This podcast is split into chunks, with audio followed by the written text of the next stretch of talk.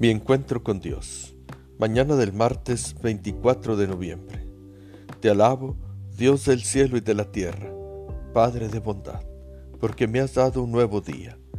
Lléname de la sabiduría de tu Santo Espíritu para hacer lo correcto, aunque implique sacrificio, aunque exige esfuerzo.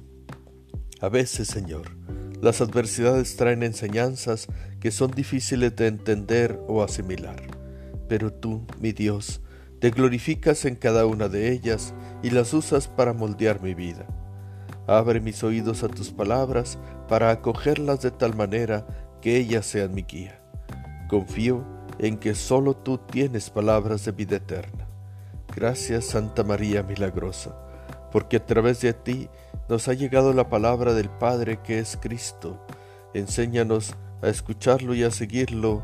Amén.